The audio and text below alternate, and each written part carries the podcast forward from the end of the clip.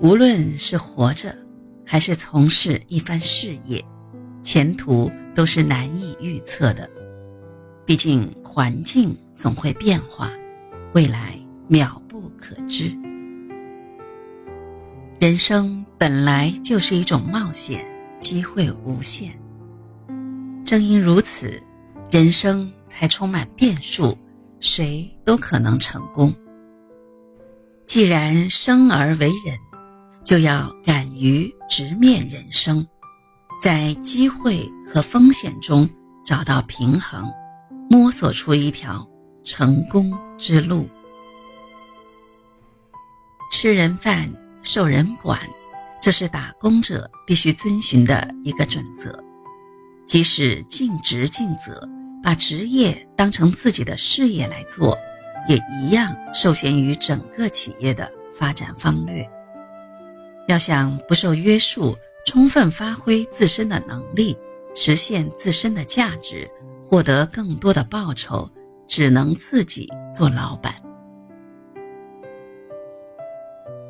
洛克菲勒在休伊特塔特尔公司做部记员的时候，克利夫兰城所处的地理位置越来越重要。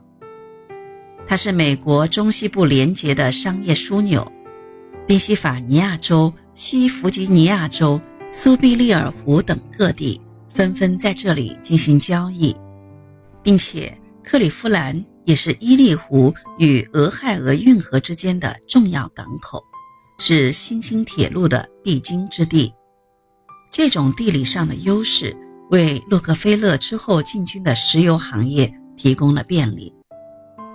休伊特塔特尔公司经营的生意并没有太大的规模，不过对洛克菲勒这个专心致志学习经商的少年来说，能学到很多东西。当时休伊特塔特尔公司。和大多数同类企业不一样，以多元化方式代理销售了很多种产品。由于产品不同，在运输方式上也不尽相同，这让洛克菲勒大开眼界。洛克菲勒虽然是初出茅庐的愣小子，但还是很快发觉自己的待遇实在太低。塔特尔于1857年1月与休伊特解除合伙关系，离开公司后，年仅18岁的洛克菲勒把塔特尔的所有工作全都接了过来。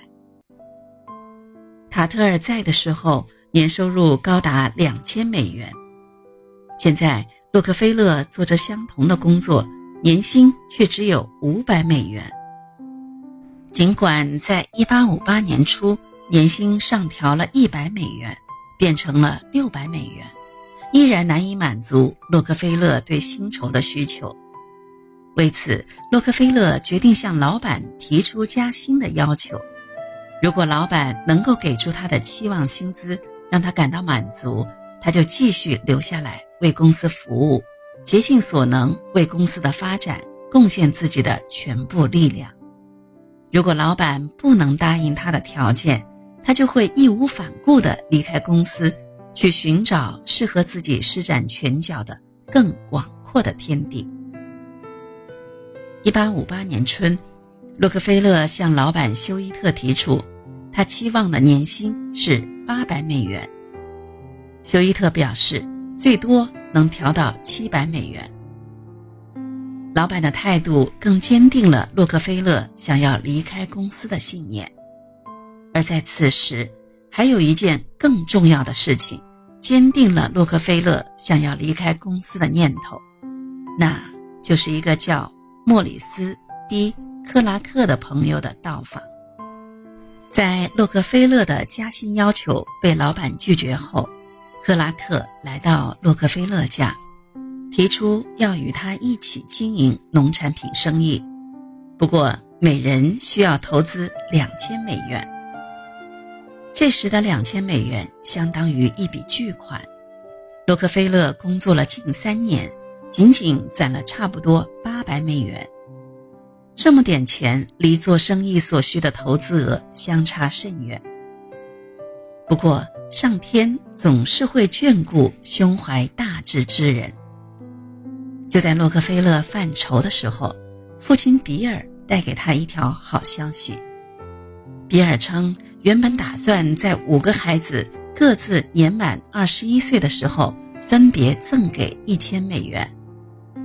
当听说洛克菲勒想要做生意而缺钱时，比尔决定提前把一千美元赠给长子洛克菲勒。不过，他还是补充了一句：“要记得还百分之十的利息啊。”洛克菲勒非常清楚。他从来没有指望能够从父亲手里白白拿钱，于是接受了这一笔比市面利率还要高出许多的贷款。他开始与朋友携手走上了创业之路。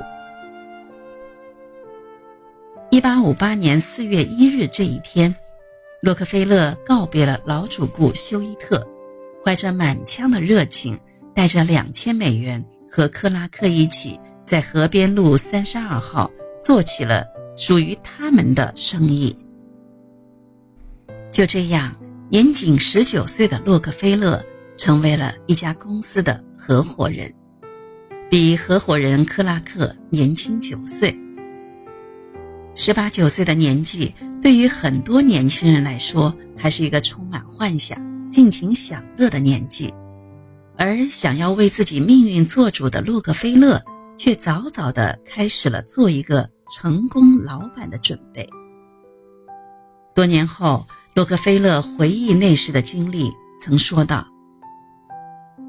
自己当老板的那种感觉，真是十分美妙，我感到非常自豪。我告诉自己，我现在可是一家有着四千美元资本的公司的合伙人了。